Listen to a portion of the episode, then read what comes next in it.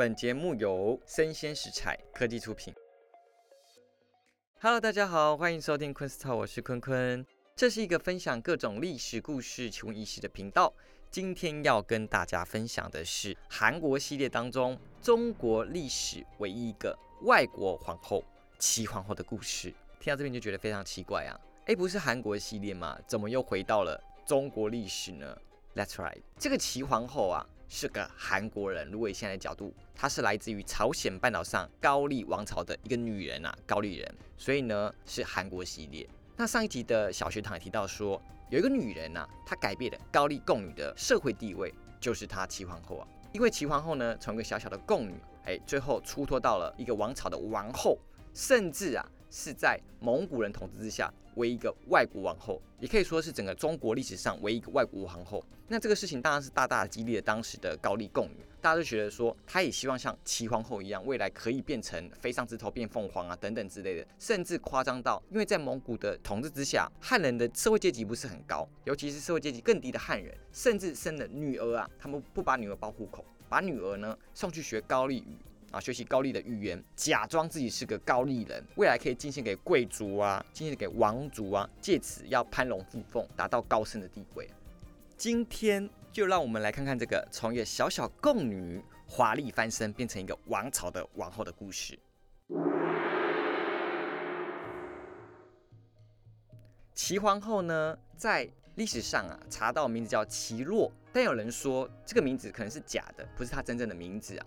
OK，Anyway，我们就称呼他叫齐氏好了。他是高丽的信州人，是贵族之后，家里非常的显贵。在他爷爷那一辈呢，甚至当到了宰相这个位置。但是呢，后来因为家族啊涉及的权力的斗争，所以呢就家道中落。然后呢，他就变成以高丽贡女的身份呢，进入元朝，作为奉茶宫女。那这边讲到奉茶宫女啊，可以知道说，哎，其实骑士呢，可能是受到过良好的高丽的传统教育，所以他可能会茶道啊、茶礼等等之类的。但它有一个优势，据说呢，它长得非常非常的美艳美丽啊。是当时信州的数一数二的美女，所以她入主了后宫，哎，不是后宫，那时候是元朝的掌茶宫女之外呢，被那时候的皇帝叫元顺帝啊看到了，所以呢，她长得漂亮，会泡茶，又非常聪明伶俐，就吸引了那时候的元顺帝啊，所以元顺帝就宠幸她了，对她呵护有加。不过呢，那时候啊，元顺帝其实算一个傀儡皇帝，什么意思呢？那时候的元朝朝廷啊，被那时候的外戚政权控制，哪个外戚？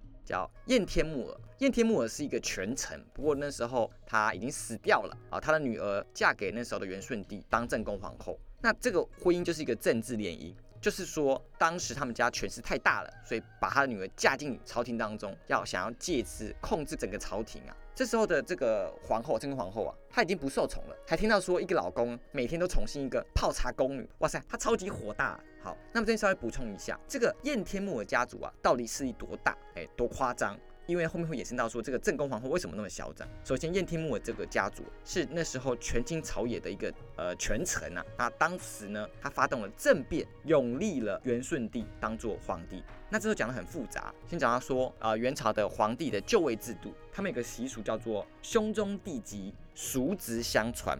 什么意思呢？就是哥哥死掉之后呢，要把地位传给弟弟。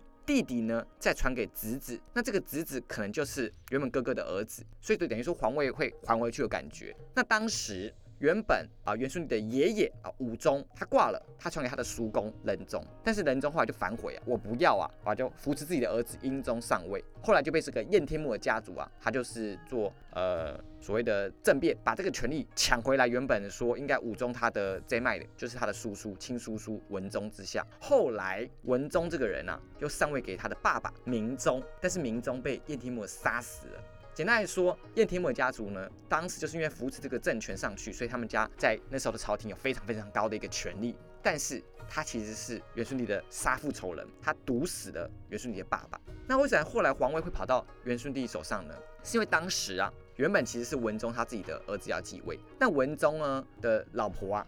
他的儿子继位之后，一直接连死掉。他觉得说这个是一个报应啊，因果循环，他们做太多坏事了。所以呢，他只好说好，那就还是让明宗他自己儿子，明宗的儿子就是所谓的元顺帝继位好了。但是元顺帝其实从小过的颠沛流离的生活，他爸爸被毒死之后呢，他的嫡母啊，也被当时的文宗皇后呢，当做烤羊推进烤炉当中烤死啊，又被诬陷说你根本不是明宗的儿子啊，被流放到朝鲜啊其他地方去。但事后呢，又因为刚刚讲的因果报应的事情，被召回来当王，等于说他被召回来当王，但是他其实际是个傀儡王，根本政权不在他的手上。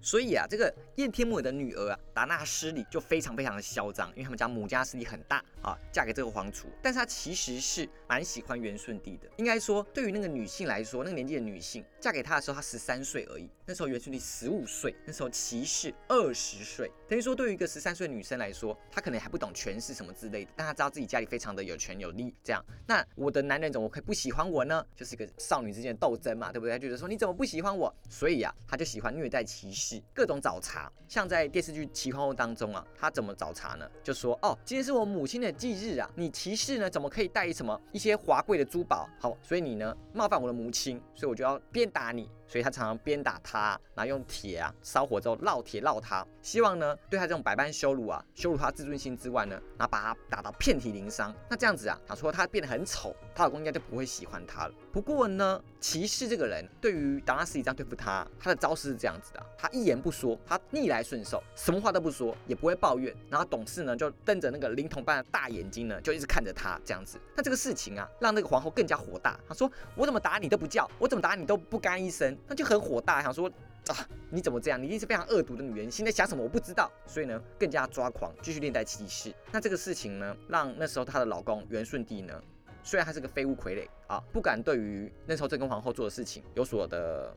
表示跟反应，但是呢，他内心啊，其实非常讨厌他那时候老婆，就是达纳斯利，然后更加去怜悯当时每天都呃伤痕累累的骑士，好，更加怜悯他了，他就觉得啊，你真的太可怜了，我老婆真是好邪恶啊，每天都要欺负你，没错，所以那时候的三角关系啊，类似这样子。那这个嚣张的皇后呢，一直这样嚣张下去，不过呢，嚣张也没多久，后来呀，因为呢，达纳斯里他们家族的叛变，他哥哥要叛变了，谋逆啊。啊，被当时抓到了，翻起来。他的弟弟呢，甚至躲到宫中来中，要想要躲避这个被抓的事情，躲到他姐姐的裙摆底下，他也被抓出来，当场被杀死。然后那个血啊，还喷了整个达拉斯里全身都是。然后达纳斯里还要求说：“元顺帝，赶快救我！就老公，赶快救我！老公，赶快救我！”这样子。不过她老公的时候，心里当然想说：“我干嘛救你啊？我根本就没有喜欢你，我就觉得我蛮讨厌你的。”他给她的反应是说：“这个谋逆的事情，我怎么办法救你呢？”后来达纳斯里这个人也被废黜为所谓的平民，然后再下次毒药毒死了。OK，那这个达拉斯里被去掉之后啊，那元顺帝跟所谓的齐皇后不是他，但是还不是齐皇后，骑士啊，就非常开心嘛。哦，少一个恐怖的一个人嘛，每天会打我啊。然后，哎，我终于那个汉妻不见了，那我现在怎么办？好啊，太好了，我要扶持我喜欢的骑士变皇后。所以他一心想要封这个什么我心爱的骑士为皇后，但是呢，却被阻挡了。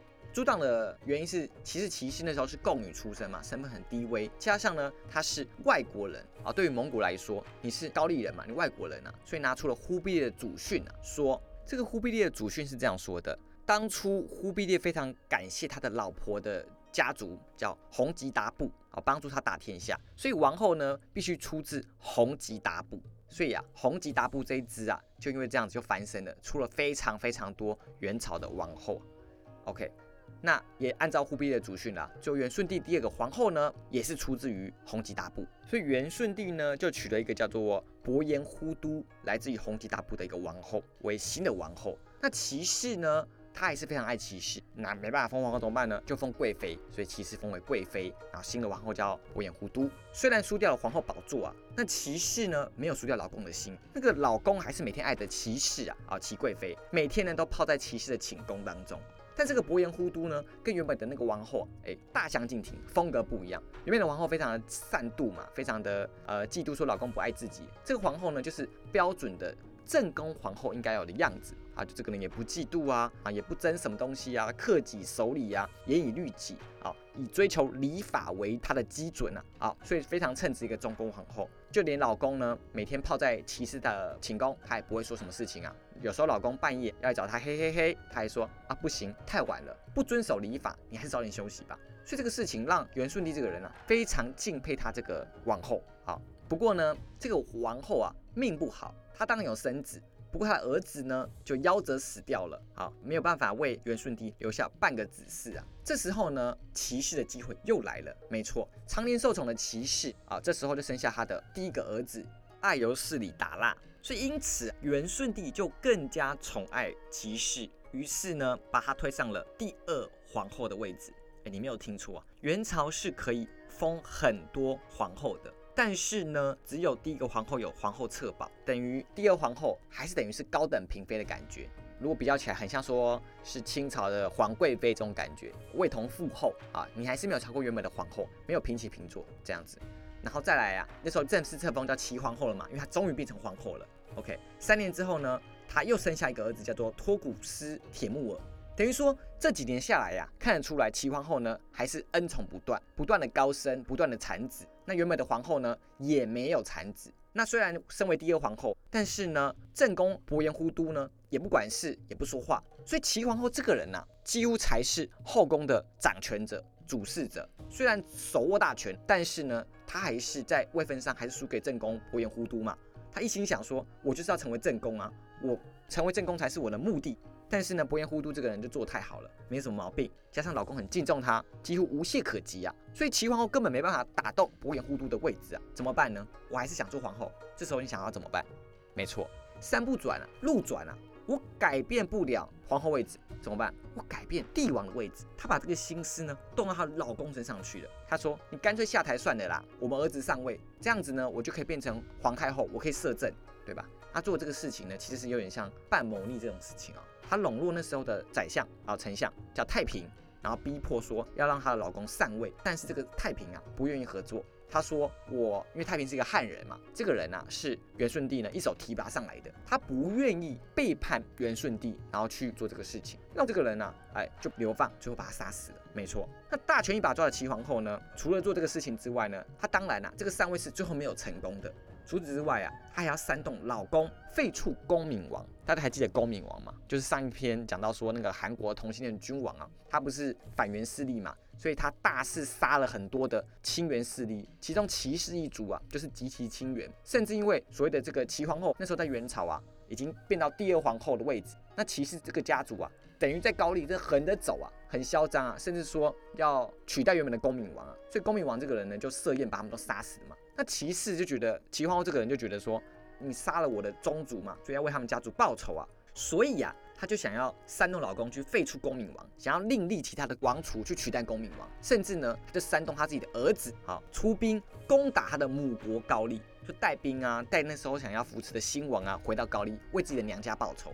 但是呢，这个事情啊，最后呢，当然是兵败收场啊，剩下十七个铁骑回到了元朝。那这个事情当然是很哗然嘛，全部人都知道啊，就知道哎，你齐皇后这个人啊，对吧？因为自己的私利，然后出兵打仗，结果还打输，丢不丢脸啊？那这两个事情发生，当然让他的风评不好。你想要让你老公上位嘛，对不对？你还打战，那这个事情都没有影响到元顺帝对于齐皇后的影响，不能说就应该说表面上没有影响，他的后位还是没有被拔掉，她老公还是很喜欢她。但这个事情在朝臣之间已经传开了，所以她的风评不是很好。但是齐皇后非常非常的聪明。她懂得收买人心。那除了做这些鸟事，你像打败仗啊，然后让老公上位这个事情啊，但是她老公还是非常爱她嘛。等于说她对她老公有非常有极其的高的掌握能力，怎么收买她老公的，甚至他还懂得收买百姓。有一时啊，元朝发生了大旱啊，那齐皇后这个人呢，其实平常也没太在乎百姓的。不过呢，她知道这是个笼络百姓的机会啊，她就打开了这个粮仓啊赈灾，所以那时候很深得百姓的心。等于说她在朝堂之上，虽然不得朝臣之心，但老公爱她啊，百姓也爱她，更加巩固她整个地位啊。接着啊，一三六五年，五十岁的齐皇后终于等到这一天了。那一天？没错，他梦寐以求的皇后宝座。终于要迎向而来，什么意思啊？那时候啊，伯颜忽都就过世了。那齐皇后这个人啊，就当然很开心。那正宫皇后死掉了，那自己不就是极其的机会可以上位嘛？终于又来到这个机会了。同时间呢，他看到正宫皇后的衣服，还大声讥笑说：“哈，你一个正宫皇后，怎么穿那么寒酸的衣服？”因为原本的皇后伯颜忽都啊，是蒙古人啊，蒙古人的女人追求是勤俭持家，因为当初都在边塞外面，所以他们是没有追求极其奢华的衣服。但是高丽人是没有这个习俗的，所以他反而来讥笑说：“你一个正宫皇后，怎么穿那么破烂的衣服，还笑这个事情啊？”就在同年呢，齐皇后还被赐了蒙古的名字，叫做素良和完者忽都。为什么要赐蒙古的名字？因为你是外国人身份，你很难入主中宫啊。我赐你一个蒙古名，你好像变成一个本国人样子。赐完名之后呢，她终于终于成了当时的正宫皇后。那齐皇后真的是美梦成真啊，所以她再也不用想方设法说要怎么逼退自己的老公啊，怎么抢夺后位啊。所以呢，她跟老公的关系啊变得更加和缓，就没这个事情了。她其实手段那么多，但是她想要的事情很简单呐，只是追求一个皇后职位。但是这个皇后位置啊，做不到三年呐。那时候明朝就入关元朝了，所以元朝被灭掉。元顺帝呢跟齐皇后呢只好北逃到了漠北地区，建立了北元政权。隔年齐皇后呢就过世在北元了，结束她这个传奇的人生。历史上的齐皇后呢，其实负面评价多过于正面评价。当时何志远演出的那部电视剧嘛，《齐皇后》哎还蛮红的，受到很多的历史学家的抨击，被说你就是改编太大，跟史实不符啊。但是毕竟是一个影视作品，谁想要看一个坏人当主角，对吧？所以他把它改成说，呃，何志远啊，非常励志啊，非常的坚毅不拔，在这种重重困难当中，竟然还做到王后之位，他是这样描述的。好，历真正的历史上指出说，齐皇后这个人啊，不但图谋不轨，意图干扰帝王政治，例如说你要不要禅位啊？对吧？然后呢，你去攻打谁啊？啊，为达政治目的，他的政治目的是封后，不择手段。他前后呢干掉两个宰相，因为这两个宰相不听他的话，他就是去进谗言，然后把他贬谪，然后把他毒死，把他杀死这样子。还为了排除异己，残杀当时的朝廷骨干。还在元朝末年的时候打一个很难看的败仗，而指出说齐皇后你根本就是元朝灭亡的主因。历史上有这个说法，说你就是毁灭元朝的一个主因啊。但不可否认啊，她一介身份地位的宫女，靠着美貌啊，还以能屈能伸的手段虏获老公的心。在正宫达纳斯里对她施暴，然后虐打的时候，她不吭一声，她扮成啊娇弱的莲花啊梨花带雨，每天就是伤痕累累，诱发老公的同情心。等她真正上位之后呢，她以雷霆的手段，然后呢去施压那些对她的不苟同的政治的政敌，甚至发动战争。所以啊。她的手段呢，不是只有暴力镇压而已啊，她对老公啊，对朝臣啊，是施予不同的方法。就算跟她老公经历一些很严重的事情，像是说上位问题，她老公其实也知道，甚至发动了战争，打输了，但她老公都没有改变对她的心，还是很爱她。OK，这也不得不佩服，说骑士对于她老公的手段呢，非常的高明，很容易掌握这个男人的心啊。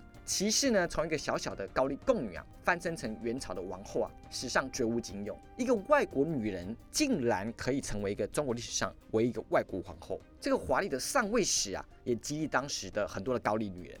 那高丽贡女的地位呢，这时候也大大的提升了。像之前提到说，元朝统治时期，社会地位非常低的汉人，他生女儿，我干脆不报户口了，我就让他去学高丽语，学高丽的语言，跳高丽的舞蹈。假装你自己是高丽人好了，你这样就可以变成高丽姬，然后进奉给王公贵族啊，然后获得更多的上位机会，我们家族就可以一人得到鸡犬升天。期盼的女儿啊，可以成为下一个齐皇后。元朝之后的明清朝啊，高丽的贡女的地位啊，也不可同日而语，越来越高。明清帝王啊，都有非常非常多的高丽后宫，像是《如懿传》当中的金玉妍啊，她是个外国女人嘛，啊，后来当到了贵妃，有人说她就是她就是。朝鲜半岛上来的贡女，OK，甚至有传闻说，明成祖的朱棣，他的生母其实就是高丽的女子，而且齐皇后的儿子呢，也娶了高丽女人为王妃，所以这样看来呀，齐皇后根本就是高丽女子的国母啊，她的存在，她的翻身史啊，大大的提升了高丽的女权。好，以上呢是今天带来的中国历史上唯一一个外国王后齐皇后的故事。希望你会喜欢。历史一直是生者留给后世的作品，真真假假，但其中的人物跟故事总是耐人寻味，值得探索。喜欢的话呢，请订阅我，并给我五星好评，也欢迎留言讨论喽。我是坤坤，我们下次见，拜拜。